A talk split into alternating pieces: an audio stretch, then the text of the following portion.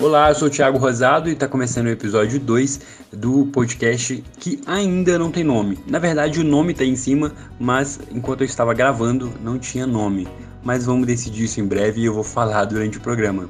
Esse podcast ele é uma produção do programa de extensão Pensar Educação, Pensar o Brasil 1822-2022 da Faculdade de Educação da UFMG. Eu sou bolsista desse projeto, estou em quarentena devido ao coronavírus e por isso resolvi é, fazer um podcast, tive a ideia de fazer um podcast via o áudio, áudio WhatsApp, que é basicamente uma conversa que eu tenho com professores sobre é, o trabalho docente, sobre a escola, educação e, sobretudo, agora nesse é, momento do coronavírus, como eles estão passando por isso. Então, é isso, vamos começar. Estou aqui hoje com a Kelly Morato, que é uma professora, e essa é a única informação que eu tenho dela. É, o professor Luciano Mendes me passou o contato dela para a gente conversar e eu não sei mais nada sobre a vida dela, sobre o que ela faz. Então, por isso, Kelly, eu te peço que você se apresente. Quem é você, onde você mora, é, qual a sua profissão, onde você dá aula e o que mais você quiser falar para se apresentar, tá bom? Olá, Tiago. É, primeiramente, eu gostaria de agradecer a oportunidade, é um prazer falar com você. Eu sou a Kelly Morato, tenho 24 anos, sou professora, historiadora, mestranda é, e atuo como professora em cursinhos pré-vestibulares e numa escola. Sou podcaster, tenho um podcast chamado Lugar de Mulher com outras duas amigas historiadoras também uh, onde a gente aborda várias questões, vários temas a partir de uma perspectiva histórica, feminina e feminista. É, e me desdobro aí também como editora de uma revista acadêmica e atuando é, em sala de aula desde sempre. Comecei a minha atividade docente uh, em cursinhos pré-vestibulares voluntários com educação popular e sigo aí desde então. Ah, legal, Kelly. Olha, queria dizer o seguinte: esse é o segundo episódio que eu faço desse podcast. E eu nunca fiz podcast na minha vida, então você pode me dar umas aulas de como fazer e tudo mais. Olha, já pode aí, eu já vou agendar com você uma assessoria sobre isso, tá bom? Tenha paciência comigo, porque o meu lance é fazer vídeos, cinema e não podcast, mas eu estou me aventurando. De toda forma, é legal saber disso tudo, legal te conhecer. É, eu queria saber se você dá aula em escola pública ou privada é, e qual a sua rotina, como, aliás, como era a sua rotina antes da quarentena, assim, é, a sua rotina de trabalho, né, na escola, etc, etc, tudo que você faz. Como era a sua rotina antes, para a gente entender como ela é hoje? Bom, Tiago, pode contar comigo. Há pouco mais de um ano eu também ingressei e me aventurei nesse universo podcaster, tem dado muito certo, vai ser um prazer ajudar. Bom, eu atuo na rede privada e a minha rotina era sair de casa todos os dias, muito cedo. Eu atuo, eu moro em Betim, na região metropolitana, mas eu atuo uh, em instituições em Belo Horizonte, em Contagem e em Betim. Então eu saía muito cedo de casa, cerca de 5 e meia da manhã, 15 para 6 da manhã. É, e todos os dias eu dava aula, com exceção da quinta-feira, era o meu único dia de folga, atuando no turno da manhã e da tarde, mas com as aulas mais concentradas na manhã. E então atuando para esse ensino fundamental 2 e também nos cursinhos para pré-vestibulandos, né? Uma rotina corrida de preparar muitas aulas. É, eu leciono, além da história, filosofia e sociologia nos cursinhos. Então, são três disciplinas diferentes, abordo vários temas diferentes em uma mesma semana. No caso da escola, né, a gente traz trabalho para casa, atividades para correção, provas. Era uma rotina um bocado tumultuada e ainda tem esse aspecto que é um plus aqui na minha vida, que é isso de me locomover é, e, e de atuar em três cidades diferentes da região metropolitana, né? Então tudo muito corrido, mas uh, conciliando isso tudo, a atividade docente com a vida acadêmica, e inclusive às vezes me deparando, é, infelizmente, com essa divisão. Às vezes eu sentia que eu estava cuidando do lado profissional quando eu estava em sala de aula e estava cuidando da vida acadêmica quando estava indo em atividades acadêmicas, estava indo na universidade. Estou no segundo ano do mestrado, não necessariamente mais fazendo disciplinas, já cumpri com isso. Agora é o momento da escrita, da pesquisa. Mas infelizmente eu sentia muito essa divisão, sabe? Como se a, atividade docente fosse a vida profissional e a acadêmica não fosse a vida profissional. Infelizmente, assim, isso isso estava marcado no meu discurso, isso estava marcado na minha rotina, isso estava marcado também essa divisão uh, na narrativa dos outros, no olhar dos outros sobre mim. Se eu estou dando aula, eu estou trabalhando. Se eu estou estudando, não necessariamente eu estou trabalhando, sabe? Pois é, Kelly. Sabe que eu me identifico com isso que você falou no final de trabalho, academia. Eu já morei em Betim, moro em Contagem hoje. Também já tive essa rotina de. Eu morava em Betim, mas trabalhava em BH, Contagem, tudo. E quando eu entrei na faculdade tinha essa distinção assim. Eu trabalho, eu sou faço teatro eu trabalho é, com iluminação e som e também atuo é, em peças teatrais e quando eu estou no teatro trabalhando é, é, trabalho, né? E quando eu estou estudando ou fazendo qualquer coisa na UFMG, né, na universidade, é, parece que não é trabalho, parece que é outra coisa. Inclusive, até já me senti culpado por estar ali sem, fazendo na sem fazer nada, ganhando nada. Enfim, são questões interessantes para a gente pensar sobre o que é trabalho, não é mesmo? É, e, enfim. Bom, você tinha uma rotina muito louca, né? Pelo que, eu, pelo que você falou, muita correria, as coisas aconteciam, você trabalhava em três cidades diferentes, saía às 5 e meia da manhã. É, queria saber se você tem carro, se, como, como você se locomovia ou se, loco, ou se locomove pela, pela cidade e como é sua rotina hoje, né? Hoje que a gente está, acho que duas semanas de quarentena, salvo não me engano. É, então, como é hoje a sua rotina, de fato? O que você faz, tem feito diante de tudo isso? Pois é, Thiago, eu fui de uma coisa de estar tá sempre fora de casa, né? Tá sempre me locomovendo para um confinamento total.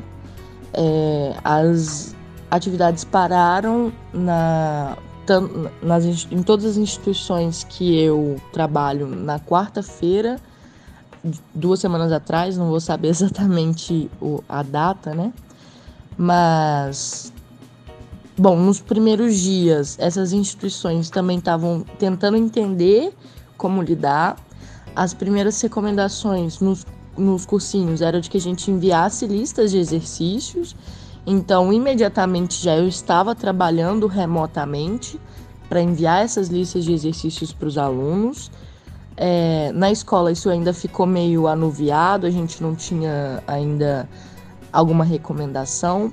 Saiu logo uma liminar do TRT, né, do Tribunal Regional do Trabalho, dizendo que as instituições deveriam parar e que isso chegaria aos cursinhos pré-vestibulares também até o final do mês de março. Essa liminar está vencendo hoje, no dia 31 de março. No entanto, já saiu uma nova recomendação é, suspendendo as atividades por mais tempo. E aí, a partir dessa segunda semana de quarentena, algumas medidas por parte das instituições foram pensadas de maneira mais sistemática. É, minto, em um dos cursinhos Desde a primeira semana, é, a gente se reuniu e já se organizou, inclusive por parte dos próprios professores. Isso não veio por parte da coordenação, por parte dos donos do cursinho, nada do tipo. Os próprios professores é, sentiram necessidade de promover alguma coisa. E aí, nesse sentido, a gente começou a fazer, usar um aplicativo online e oferecer, ofertar aulas ao vivo, aulas online para os alunos. É, duas aulas por dia, porque tem um, uma limitação do número de ingressantes nessa sala online. E a princípio a gente dando só conteúdo de revisão.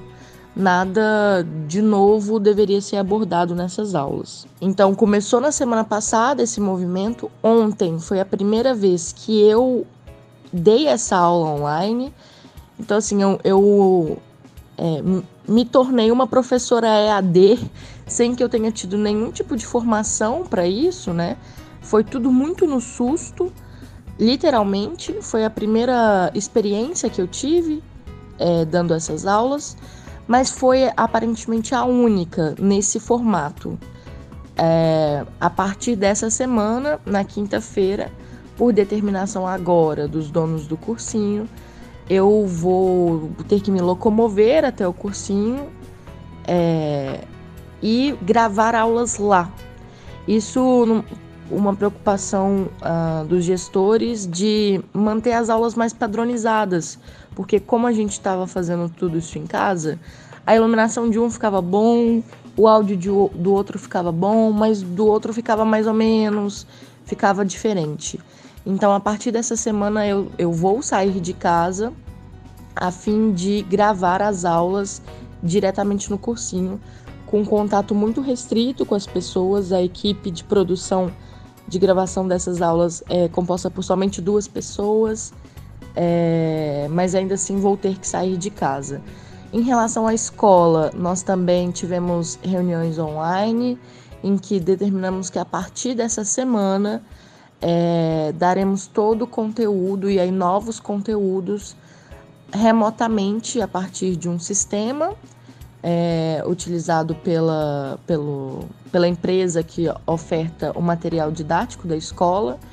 E eu estou trabalhando desde então, desde a semana passada, em um roteiro de estudos, em um, na produção de conteúdos, então, é, para que os alunos possam trabalhar remotamente. Basicamente, a sensação que eu tenho é que eu estou trabalhando mais, porque o tempo todo me chega é, também demandas dos próprios alunos online, seja pelas redes sociais, seja pelo Instagram, perguntando coisas, porque os alunos não pararam de estudar, sobretudo aqueles de cursinho, que são alunos com perfil mais ansioso.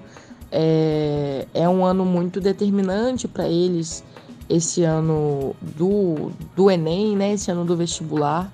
Então eles não pararam de, de procurar, não pararam de estudar.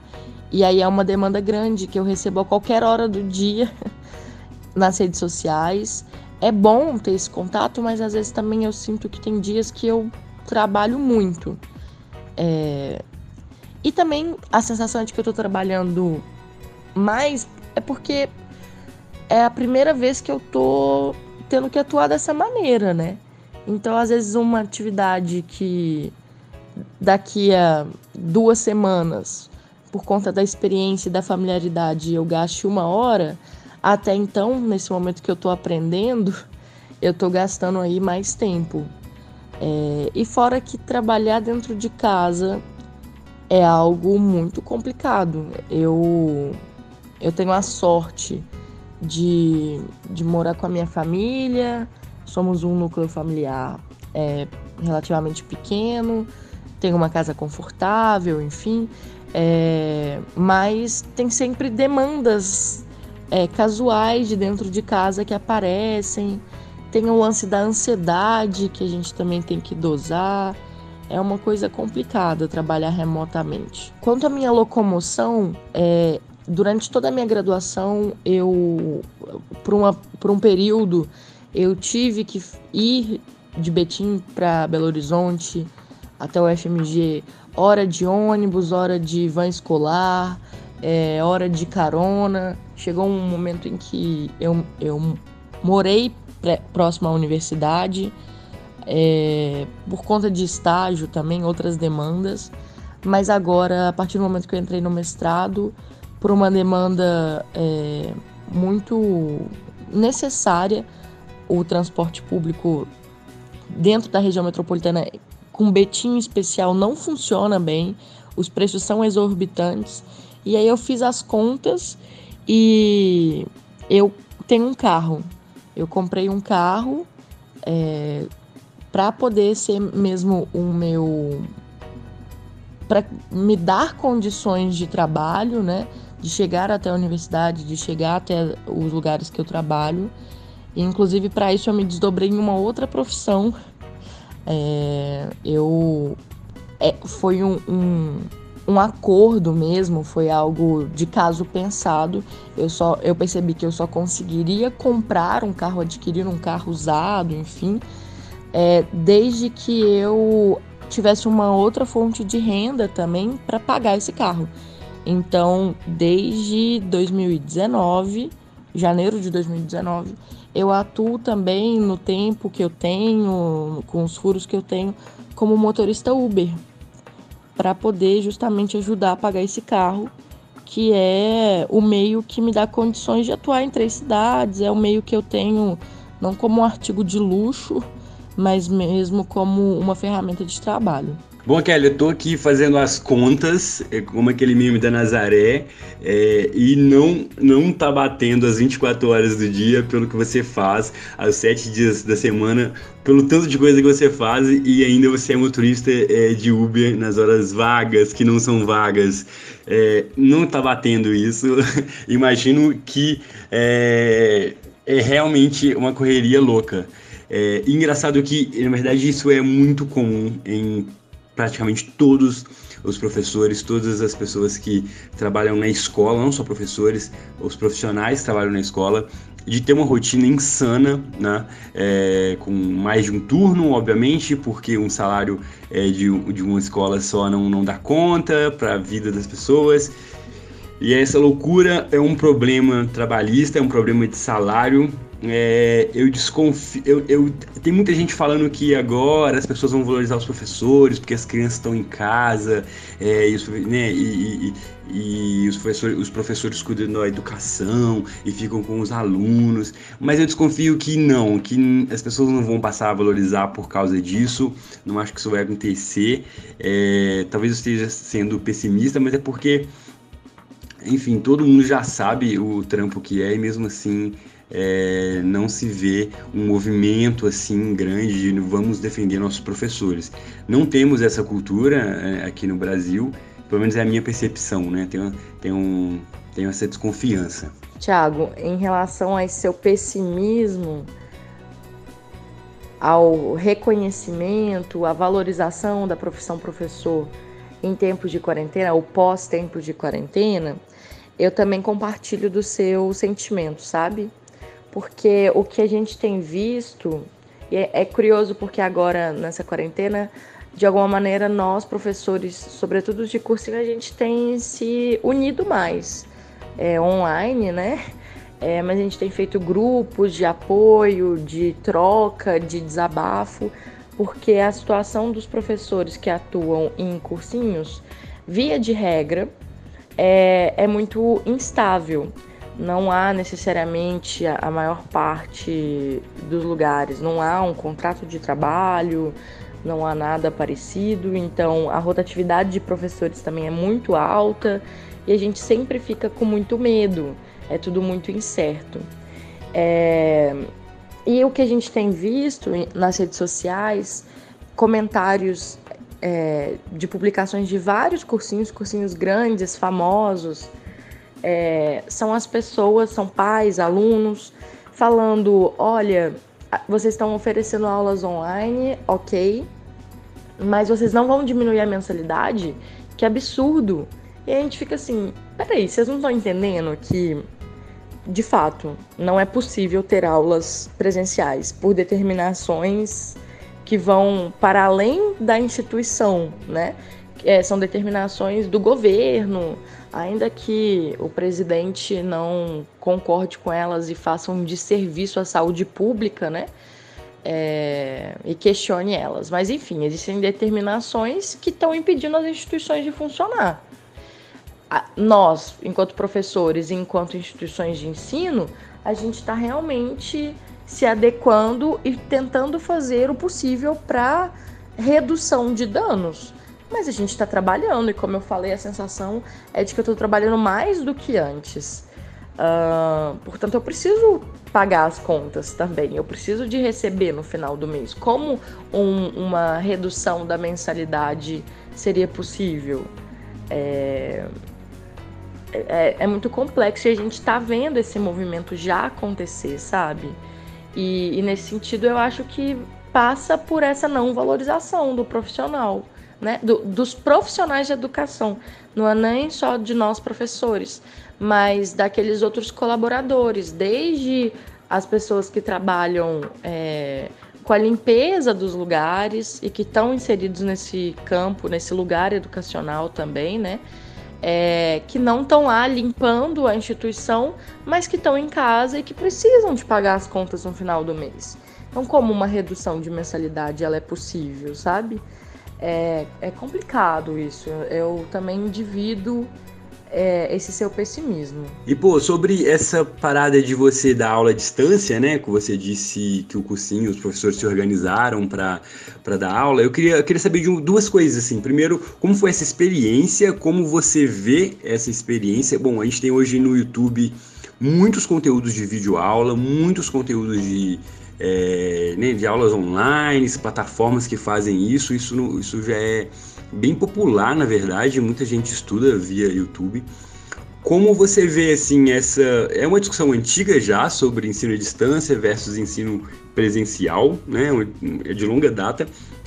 Mas nesse período, né, que é, a gente vai usando outras ferramentas, queria saber de você como você se sentiu é, dando aula sem estar dentro de uma sala de aula, qual a importância de estar dentro de uma sala de aula e também quais os benefícios, enfim, como, como é essa, essa diferença, esses, esse lugar da ensino à distância, o que, que você sentiu na sua experiência, na verdade, assim, é, queria que você falasse sobre isso pra gente. Foi curioso, porque eu estava muito ansiosa.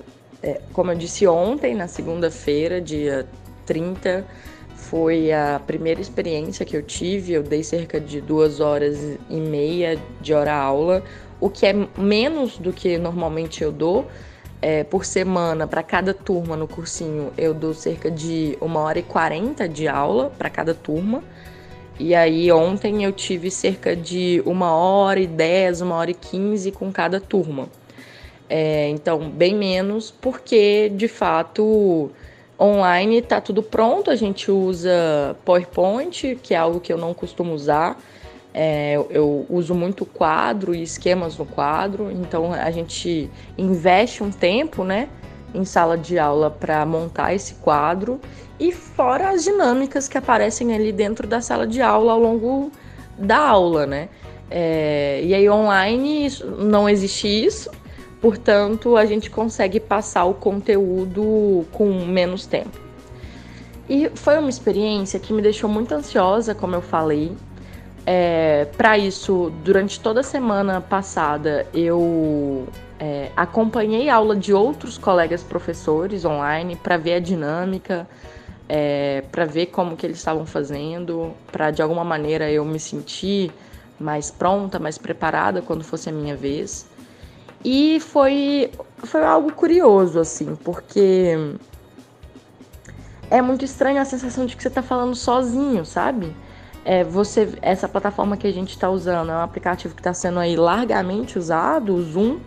Você é, monta uma sala, você consegue ver as outras pessoas, você, é, você tem a possibilidade de abrir o microfone das outras pessoas, abrir a webcam das outras pessoas.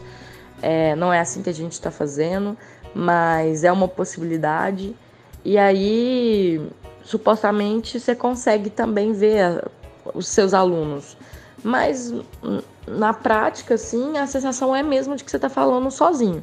Em alguns momentos eles mandam algumas perguntas no chat é, sobre algo que eu falei, fazendo algum comentário, mas é completamente diferente, muito, muito diferente mesmo. A, a sensação foi. Eu acho que o saldo final foi bom, sabe?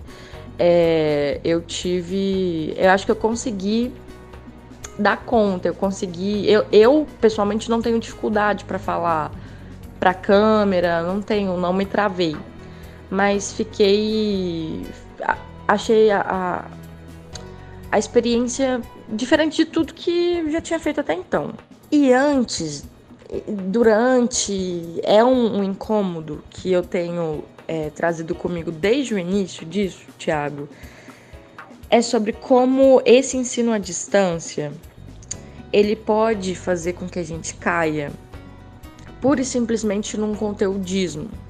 Eu dividi isso nas duas reuniões que eu tive de equipe, de dois lugares diferentes que eu atuo. É, e o que eu disse foi: pessoal, a gente precisa se atentar ao fato de como a gente vai, uh, de fato, conseguir ensinar os nossos alunos. Porque uma coisa é eu passar o conteúdo para esses alunos. E isso, como você disse, a internet está cheia. Está cheio de vídeo, está cheio de, de, de várias possibilidades para eles.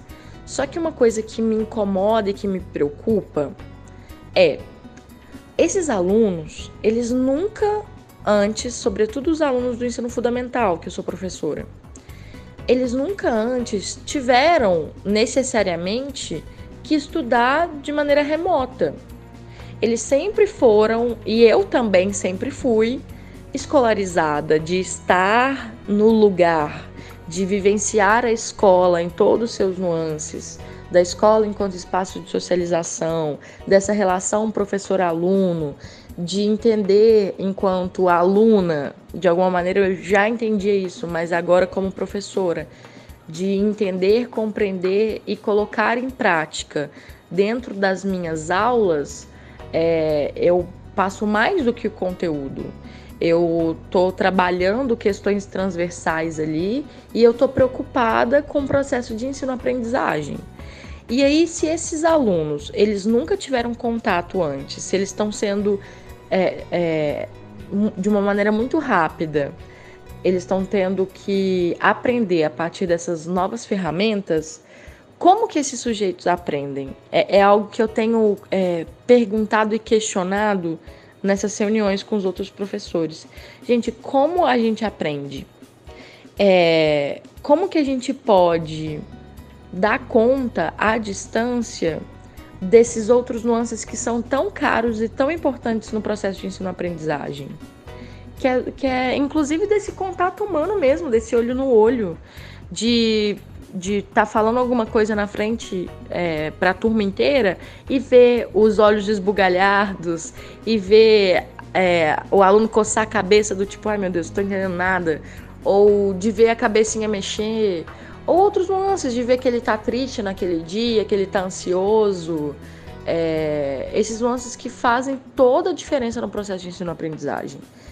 E eu estou muito preocupada com a forma com a qual é, vários alunos, familiares e mesmo professores e gestores estão uh, entendendo a educação como algo completamente conteudista. E eu estou preocupada, Tiago, principalmente em como que vai ser pós-quarentena, em como que isso vai trazer marcas para a educação e inclusive precedentes.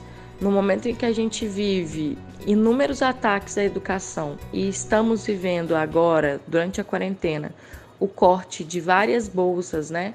É, todos os programas de pós-graduação desse país perderam várias e várias bolsas é, e a gente vê também a educação básica sendo atacada, a proposta de reforma do novo ensino médio e várias outras questões.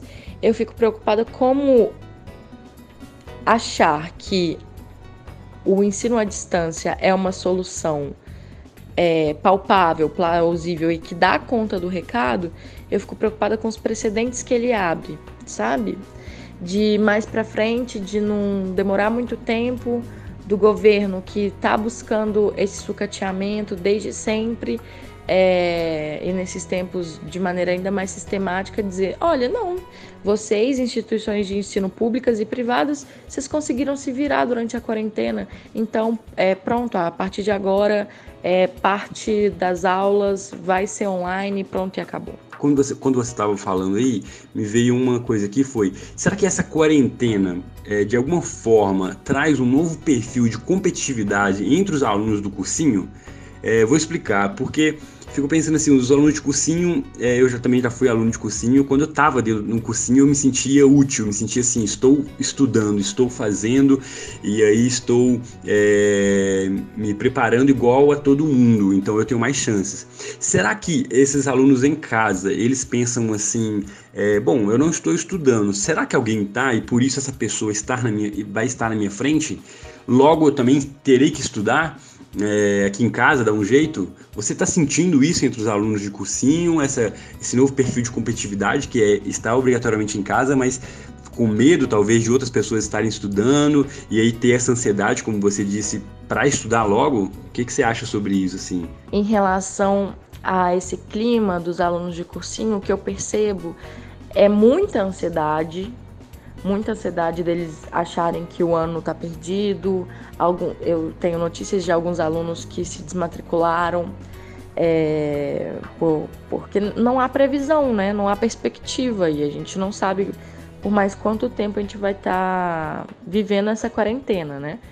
É, e aí o que eu sinto é uma autoafirmação deles, então nas redes sociais eu acompanho eles sempre postando é, fotos estudando com as suas anotações e falando, olha, quarentena não é férias e tal, mas percebo isso como uma autoafirmação, como uma autopromoção também, porque existe sim essa competição, né, entre alunos de cursinho.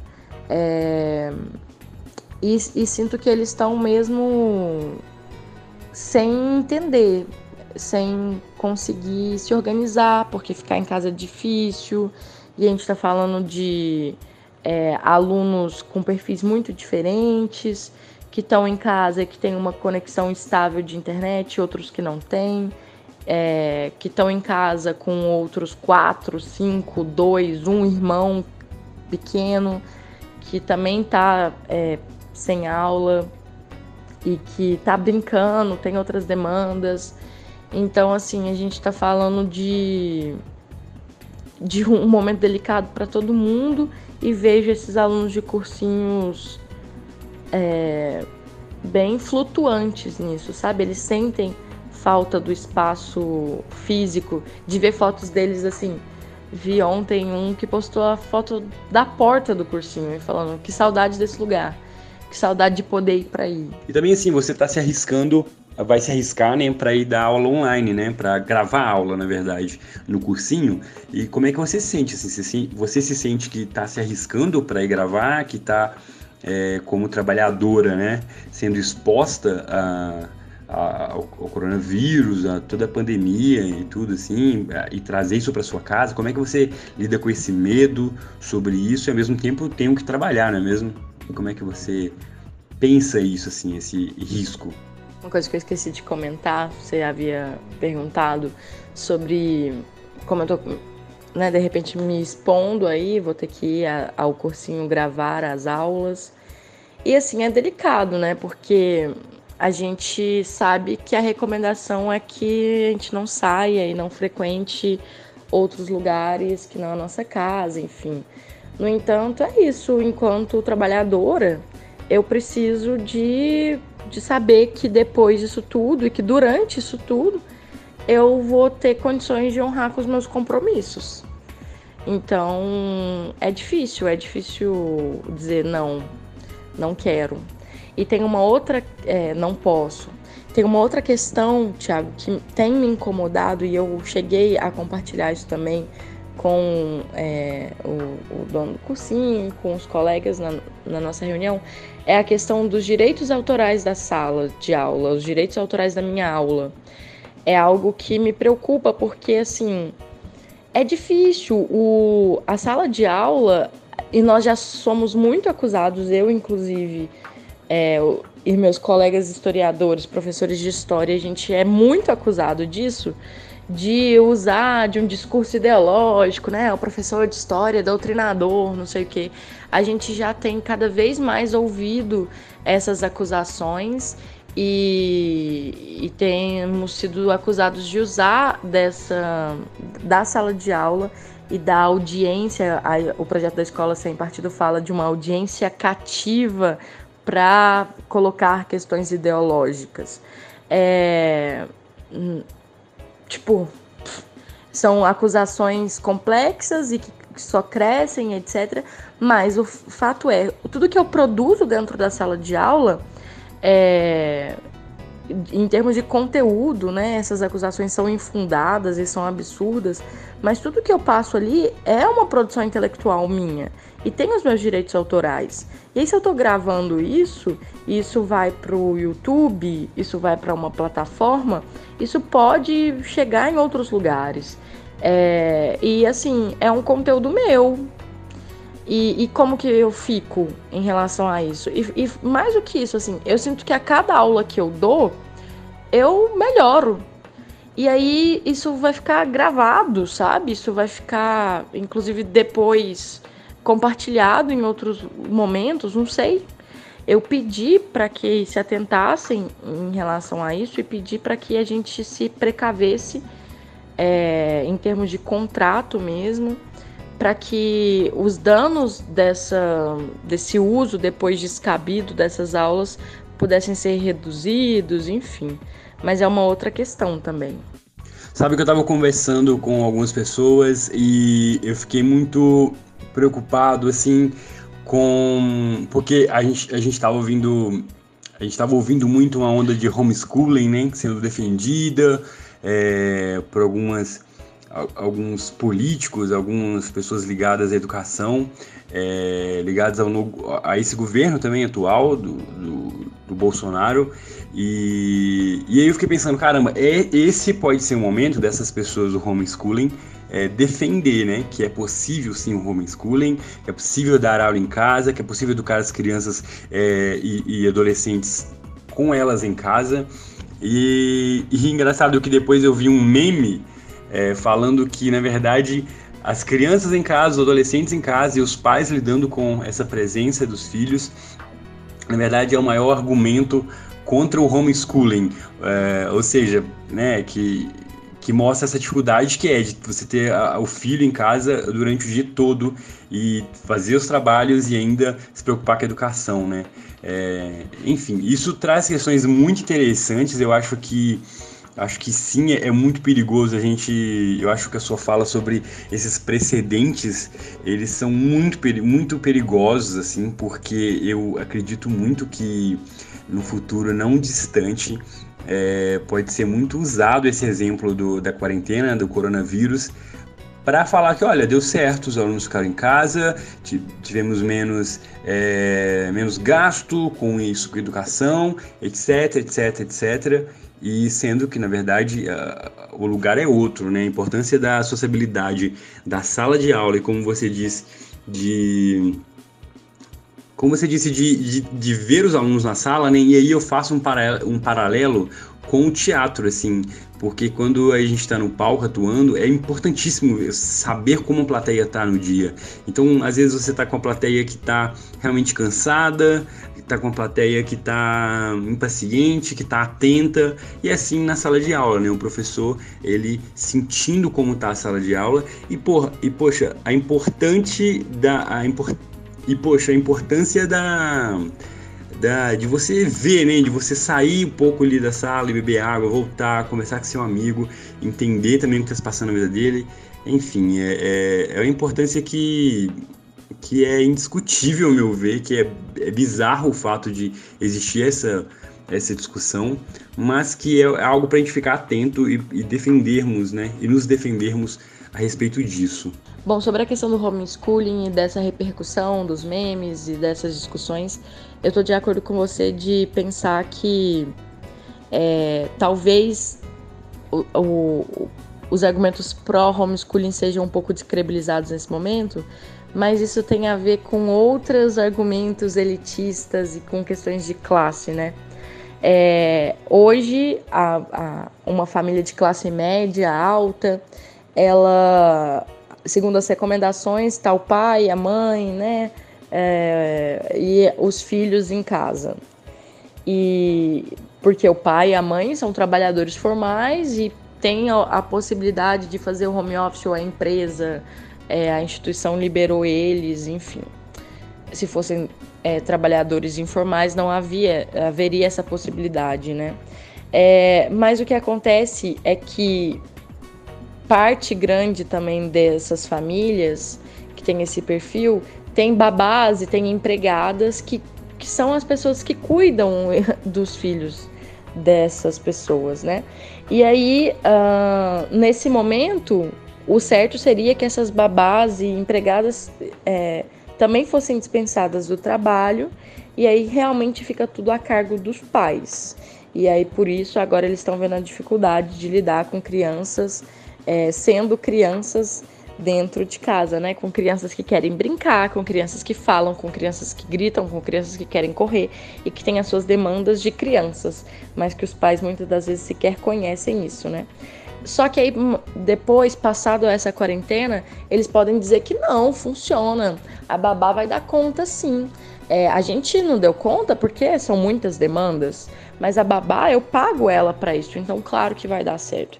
Então eu acho que nunca vai faltar repertório e argumentos elitistas que vão é, buscar e sustentar essas outras práticas, o homeschooling, enfim, mas sempre colocando isso nas costas da, da classe trabalhadora, da babá, da empregada doméstica é, e do professor, às vezes, que vai até a casa mas esses outros profissionais que estão ligados diretamente à educação, aos cuidados, eles sempre vão ser é, menores, eles sempre vão ser desvalorizados. Ah, Kelly, você traz pontos é, mega, mega importantes, mega legais. Não temos, não temos tempo para discutir tudo. Você trouxe pontos sobre é, autoria. Caramba, isso é verdade. Direitos autorais. É, completo, assim, totalmente, né? A gente fala de produção de conhecimento e um produto audiovisual, né? Que vai ser replicado e pode ser replicado. É... E, cara, caramba, só isso daria mais um, um episódio do podcast. E sobre essa questão também da classe trabalhista e, e da elite com esse argumento que vai dar conta, né? Queria falar mais sobre isso, queria mesmo falar muito mais é, sobre essas coisas, mas a gente está encaminhando é, para o fim já. É, eu queria aprofundar um pouco mais nesse assunto de pós-quarentena. Ontem eu estava vendo o programa Roda Viva, que foi com o Atila Marino, que é um, um, um cientista e divulgador é, da ciência, né? tem um canal no YouTube grande, tá enfim, sendo, fez, fez lives sobre o coronavírus, bem alarmantes, é, foi bem compartilhado. E ele disse uma coisa sobre que é, o mundo não será o mesmo depois do coronavírus. Nós não teremos mais o mundo como ele era. E é até desejável isso. Ele estava falando muito sobre a preocupação é, nossa sobre a, a, saúde, sobre a importância da divulgação científica, a importância da ciência como a principal luta disso tudo, na verdade, né? E aí eu queria saber de você o que, que você acha sobre esse pós-quarentena, assim, quais as marcas é, na educação que a gente vai ter, assim, sabe? É, porque eu penso assim, primeiro, a sala de aula é um lugar de aglomeração, né? Então, pós, logo pós-quarentena, você, por exemplo, ficará confortável em dar aulas, é, em, em habitar esses ambientes com muita gente, é, como vai ser essa dinâmica né, de, de, muita gente na escola, um espaço que, que tem muita gente o tempo inteiro. É, e esse cuidado com a saúde, quer dizer, esse tipo de. Você acha que o tipo de, é, de a forma como a gente vai sociabilizar, a forma como a gente vai lidar com o outro na escola, ele, ele vai mudar? Você sente que vai mudar? Pelo menos na, na sua percepção, você vai ter mais medo, não vai? Como você vê isso assim? Eu tenho pensado muito sobre isso é, no mundo assim mesmo, como iremos lidar com as pessoas, é, mas como você acha que, que isso pode acontecer na escola, assim, que é um ambiente, enfim, você, durante o dia inteiro você talvez vê ali é, centenas de pessoas, né? Centenas de pessoas e pegando na mão, maçaneta, etc, etc, etc. Como isso muda é, o, o estar na escola e, e, o, e, o, fazer docente, né? A prática docente? Eu não sei, eu, eu acredito, e, e é um pouco a sensação que eu tenho, sabe? Infelizmente, vou confessar aqui para você, eu sinto que a gente não tem noção é, a, a noção real do que está acontecendo. Nós, eu sinto que nós não temos acesso aos números corretos é, de óbitos, de infectados. Então, a sensação que eu tenho hoje, pós duas semanas de quarentena, enfim, é de que a gente acha que isso é uma coisa muito passageira e que é um mundo paralelo, que a gente está vivendo um hiato quase que no mundo paralelo, assim. É, e sinto que para frente tudo vai se normalizar, como se a gente esquecesse desses é, cuidados que a gente está tendo que tomar agora, dessas práticas que deveriam se tornar novos hábitos, mas eu, eu confesso que, que eu não acho que isso vem para ficar. É, eu não acho que isso vá de fato mudar as nossas dinâmicas sociais. Por exemplo, hoje, dia 31 de março, saiu uma nota do INEP é, divulgando ah, que está aberto para isenção de taxas é, da inscrição do Enem. E lá, segundo o edital, o Enem continua com a mesma data, é, em novembro, sendo que nós e todas as instituições de ensino, né, nós estamos parados aí já há duas semanas.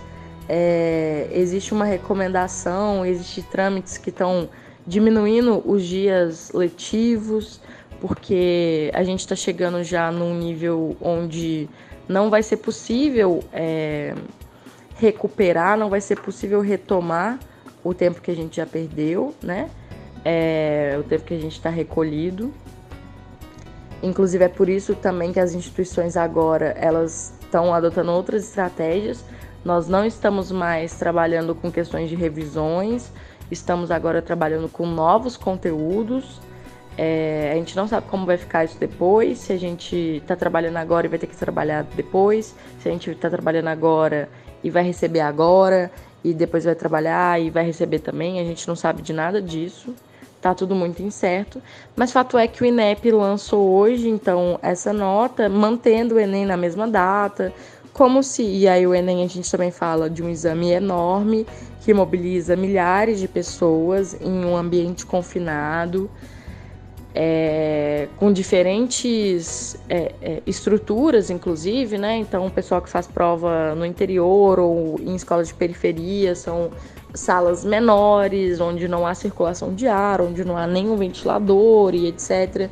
Então, é, eu, eu não sei, eu acho que a postura do governo brasileiro também aponta para que isso. Ah, trata disso tudo como uma grande histeria. E no fim das contas, eu não sei. Eu acho que se essa quarentena aí se chega até maio, pode ter certeza que em junho e julho a gente vai estar tá de mãozinha dada uns com os outros, dançando as festas juninas nas escolas, sabe? Eu não sei se de fato não consigo ver práticas diferentes e uma mudança tão radical é, nos nossos hábitos e o brasileiro é muito do toque, muito do contato. Então eu honestamente é, sou pessimista e não consigo ver muitas diferenças nisso não. Mas tudo pode mudar muito rápido, né? Essa quarentena mesmo pegou todo mundo de surpresa. É, foi muito rápido como as coisas evoluíram aqui no Brasil e como está evoluindo no Brasil e no mundo. É, a gente já sabe que na China eles já tinham sido liberados da quarentena, mas desde ontem estão voltando ao regime de quarentena. Então, assim, um, as previsões elas não são boas, mas eu não sei se a gente está levando elas a sério de fato e, portanto, eu não consigo ver como que as nossas práticas elas vão ser influenciadas tão rigorosamente. Mas eu temo por isso, porque existe esse discurso governamental, inclusive, de querer voltar ao normal a todo custo. E eu fico muito temerosa da gente voltar à sala de aula daqui a algumas semanas e depois de um, dois meses a gente ter que voltar aí ao regime de quarentena, que é exatamente o que está acontecendo com a China. Quando o Atila e a Marino falou isso ontem, eu falei, caramba, é verdade. Mas eu percebo que eu percebo que nós é, esquecemos das coisas muito fáceis, né, no, no, no Brasil. Estou generalizando mesmo, assim, é, talvez seja um senso comum falar isso, mas de fato é, a gente esquece, esqueceu a ditadura, né, por assim dizer, de alguma forma, é, esquece várias violências que acontecem, vários casos de violências, também Carandiru, é, vários marcos assim de é, históricos, né? enfim, você com certeza melhor do que eu pode falar sobre isso. E também fico preocupado de esquecermos é, do que foi isso e de causar um estrago assim maior depois também, de ter uma segunda onda, né, como está sendo dito. Acho que é muito difícil. Acho que é, a gente tem poucas perspectivas. Eu acho que no meu caso, que atuo em cursinhos, acho que a tendência é, é de uma evasão de alunos, já que é para estudar online mesmo, eles procurarem por outros ou é, seguirem estudando no YouTube. E acho que isso parte de uma é, postura dos próprios pais, inclusive porque muitos pais vivem na, na informalidade e a gente vai ter uma questão financeira aí. Eu atuo na rede privada, né? Em todos os, no, em todos os, os segmentos, então eu acho que quando eles tiverem que escolher entre é, quais os compromissos honrar, talvez mais uma vez a educação seja colocada de lado e se está tendo online, se está tendo aulas remotas no estado e na escola privada, então por que não ir para a escola pública? É, se o cursinho, se tem aula no YouTube, por que não ir para o YouTube? Então, assim, eu acho que que as perspectivas para mim enquanto docente, enquanto professora desses segmentos, eu não sei. É, eu tenho conversado com alguns amigos, também professores de cursinho, e a gente está tratando disso como um, um algo que tá, vai fragilizar a nossa profissão, que vai fragilizar os cursinhos a médio e longo prazo. Essa experiência de, dos alunos estudarem remotamente pode enfraquecer muito é, esse lugar do cursinho, ou pode mais tarde fortalecer, né? Do tipo, olha, realmente estudar online não dá certo, estudar em casa não dá certo. É, mas eu tô bem temerosa porque porque não há expectativa mesmo, né? O Trump acabou de aumentar a quarentena nos Estados Unidos até o dia 30 de abril, mas as coisas lá estão seguindo em um outro em, em, um outro nível de organização, né? Assim, é, eu acho que a, as coisas por aqui estão muito piores, como eu mencionei antes. A, eu sinto que a gente não tem acesso aos números corretos. É, e eu não, não sei, depois que a gente passar por tudo isso mesmo, depois que esse período de isolamento é, social passar, eu confesso que eu não vejo muitas mudanças na prática, sabe? A gente realmente tem a memória muito curta. Uh, mas eu acho que, que, em termos de educação privada, a gente vai passar realmente por, por um período complicado. Os pais vão ter dificuldades em assumir aí as mensalidades e o investimento que eles fazem isso vai voltar para nós professores, né? Ao mesmo tempo, como reflexo disso, eu vejo que eu estou muito mais próxima dos professores, como eu te disse, assim, da gente compartilhar mesmo esses medos, essas não perspectivas ou perspectivas, né? Esse pessimismo ou esse otimismo. Então eu sinto que em termos de relações humanas, é, ainda que estejamos distantes uns dos outros, a gente está trocando mais figurinha, a gente está sendo mais é, aberto uns aos outros, a gente tá. Porque tá todo mundo, assim. É, acho que é outro, outro ponto que dá pano pra manga de dizer dessa ansiedade, né? E se tá chegando muito trabalho, e se eu tô trabalhando mais do que nunca, nunca foi tão difícil trabalhar também. Nunca foi tão difícil produzir. Nunca foi tão difícil dar conta dos horários e das demandas, porque é muita ansiedade, sobretudo nos primeiros dias, assim. Muita, muita ansiedade. É, e vários colegas que estão compartilhando do mesmo. Então, em termos de relações humanas, eu vejo que a gente está está caminhando melhor, a gente está caminhando para de repente é, valorizar mais quando a gente estiver juntos, valorizar mais esse lugar, esse afeto, é, essa troca, essa partilha. Mas como a gente vive no mundo capitalista e que tudo é grana e que tudo é pautado a partir daí, a gente vai ver também muitos professores sem emprego e uma reformulação, uma reformatação aí é, em termos de, de oferta é, de vagas, etc. Isso aí é meio complicado. Isso também faz com que as nossas relações sejam fragilizadas, né? Difícil, difícil, não sei. É, confesso que eu tô meio pessimista, sabe, Tiago? E eu não sei necessariamente se esse momento a ciência e a educação se fortalecem, sabe?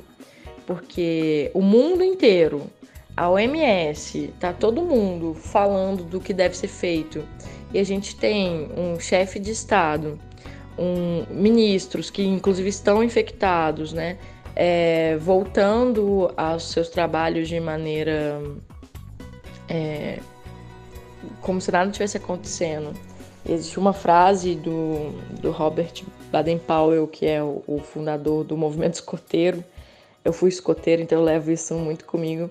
Que ele fala que não há ensino que se compare ao exemplo, né? E aí, como que a gente segue aí uh, obedecendo e ouvindo a ciência, ouvindo as recomendações se o, se o próprio presidente confronta isso, né? Acho muito complicado. Pois é, Kelly, já estava difícil antes né, da pandemia, antes do, da quarentena, para todos nós, professores, é, profissionais da educação, para quase toda a sociedade, na verdade, né? Quase toda e quase toda mesmo, porque existem aqueles é, que não sofrem nada, quase nada, ou, né? é, mesmo com uma pandemia dessa, e que até lucram a partir dela, mas caminhemos, né? Vamos caminhar é, valorizando as relações. Acho que tem, temos um poder de reinvenção assim grande, e eu digo dos professores. Me coloco também como professor porque eu faço licenciatura. Acho que temos um poder de reinventar, de, de criar a partir do, do caos é, obviamente isso vai minando nosso psicológico, nossa, é, nossa carga mental, é, no, nosso corpo, né? E tomara que não seja um desastre total é, tudo isso está acontecendo. Vamos ver quando, quando tudo isso acabar, assim. Também sou um pouco pessimista, como você. Acho que, que o desastre vai ser, enfim, grande, mas vamos fazer o que a gente pode, não é mesmo? Bom, já estamos encaminhando para o final do podcast, mas enquanto eu estava editando esse episódio, a Kelly me mandou uma mensagem no WhatsApp perguntando se podia enviar um áudio para mim para eu inserir no programa, se fosse possível na edição. Eu disse que sim, que tudo bem, e aí ela é, me mandou. Isso porque hoje, dia 31 de março, enquanto estávamos conversando, é, tendo essa conversa, o ministro da Educação mais o presidente do INEP postaram um vídeo no Twitter é, que é bem polêmico, é bem controverso, para dizer mais coisas. É, enfim, é é, falaram que o Enem vai, vai, ser mantido e que vai ter também uma versão digital, as datas vão ser mantidas, é, mesmo em meio a tudo isso que está acontecendo no Brasil. E, post, e uma frase específica, né, um, um trecho específico do vídeo é bem polêmico, é bem complexo, é, para não dizer coisas piores mesmo que eu tô com vontade de falar. Mas motivado a isso, a Kelly me mandou então esse áudio.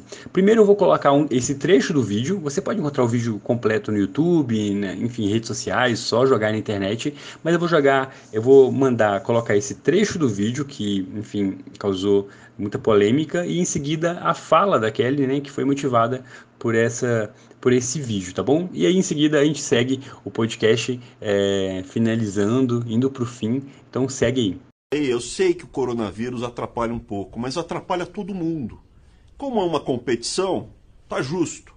Sobre o pessimismo que eu falava em relação a esse contexto todo, para nós professores e até mesmo para os alunos, né? Isso chega até eles Hoje pela manhã nós tivemos, hoje 31 de março, nós tivemos a divulgação uh, do edital do Enem de 2020 e inclusive a circulação de um vídeo do ministro da Educação é, em que ele fala que as datas não foram mudadas, o Enem segue até então sendo aplicado no início de novembro, e ele justifica dizendo que é, ele sabe que o coronavírus atrapalha um pouco, mas que atrapalha todo mundo.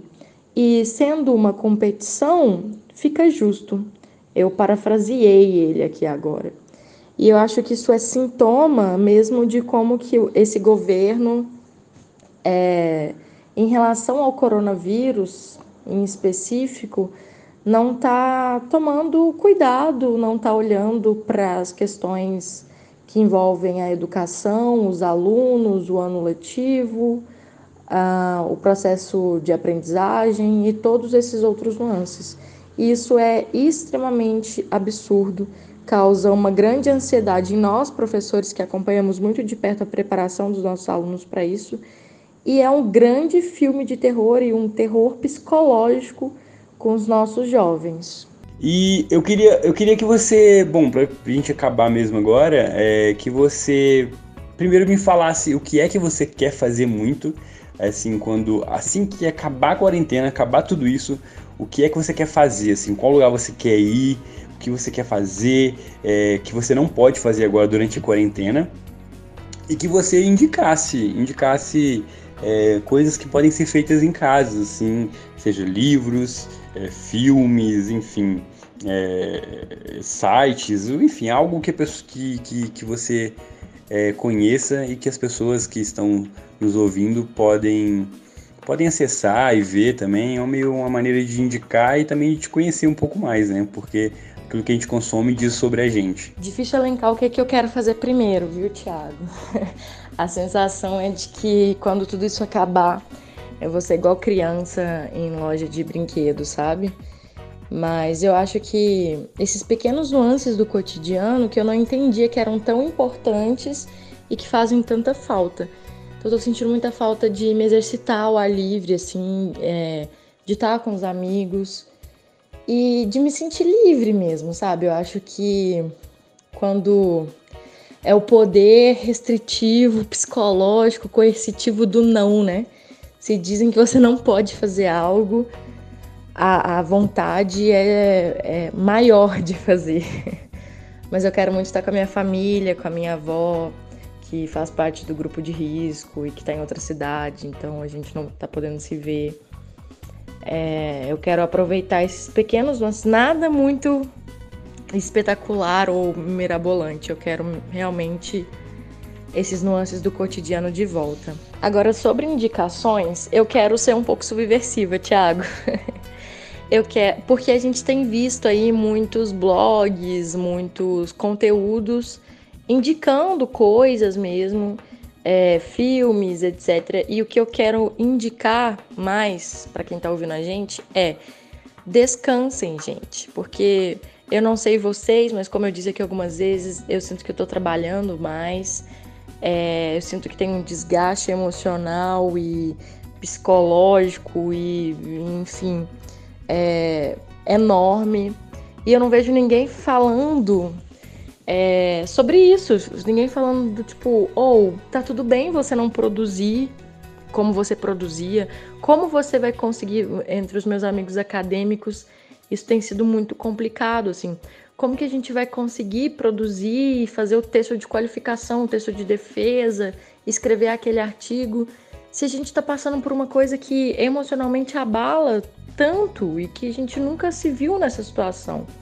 Então eu acho que, sendo um pouco subversivo, o que eu vou indicar para as pessoas é para elas curtirem o ócio e o tempo livre.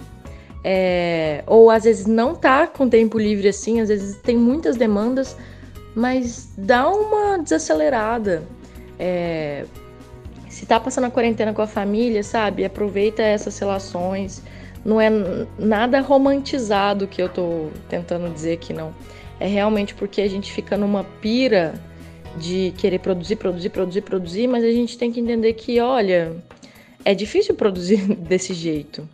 Então, assistam aí filmes e, e maratona aquela série que você está deixando de lado, assiste coisa que a gente tem que pensar pouco. Se for para indicar alguma coisa, assistam o Irmão do Jorel.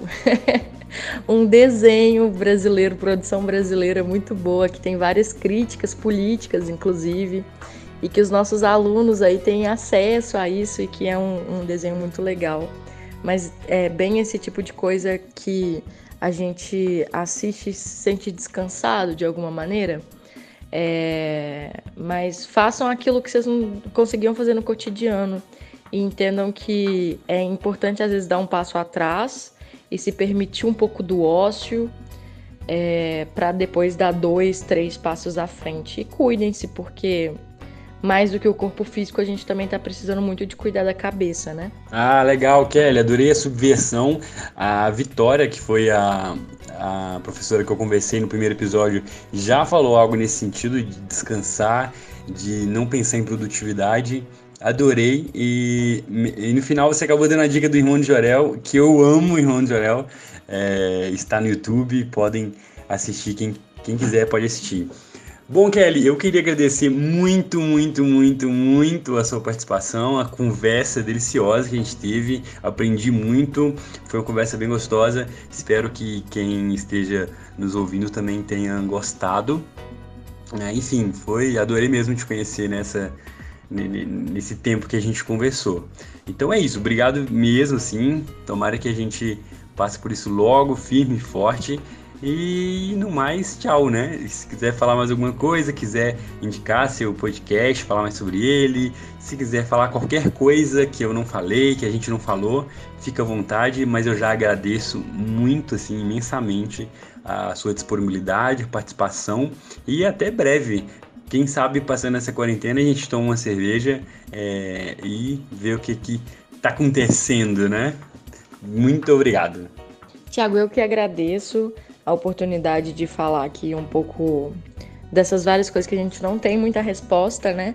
Mas, como eu falei, um dos movimentos interessantes no meio dessa crise toda é o contato, é a, aproximação, ainda que virtual, que a gente está fazendo uns com os outros. E nesse sentido é um grande prazer aqui conversar com você, aprender com você também, trocar essas figurinhas. Sobre o meu podcast, fica aí de indicação. É, como eu falei, é um podcast feito com outras duas amigas também historiadoras, a Maria Visconti e a Natália Ribeiro. E ele está disponível em todas as plataformas. É só procurar por Lugar de Mulher Podcast. No Instagram é só procurar por arroba Lugar de Mulher Pod. E a gente está disponível no Deezer, Spotify, iTunes, o nosso site também, lugardemulherpod.com.br. Tá tudo lá e a gente está sempre muito abertas a ouvir a nossa audiência, a ouvir as demandas. É, acho que tem, a gente tem feito aí uns conteúdos, no mínimo, interessantes, assim. Então fica o convite para que vocês conheçam. E deixar aí para quem está ouvindo a gente o, o, pedido, né, de que se cuidem, é, de que fiquem bem. E mandar um abraço para o Luciano, agradecer a indicação. É, o Luciano é um professor muito, muito querido. E é isso, obrigada mesmo, Thiago. Tô sempre disponível, tô sempre à disposição. E, e, é isso, obrigada mesmo. Valeu, Kelly. Bom, esse episódio está chegando ao fim. Muito obrigado a você que nos ouviu até aqui. Siga o Pensar Educação, Pensar o Brasil 1822-2022, que é um projeto da Faculdade de Educação da UFMG. É, siga a gente nas redes sociais, Facebook, Instagram, Twitter, YouTube, tem tudo lá. Só digitar Pensar Educação, Pensar o Brasil, você vai achar. A gente produz muita coisa é, legal, tem jornal, revista, tem um programa de rádio tem coluna, blog, enfim, tem muita coisa e até o próximo episódio. Tchau!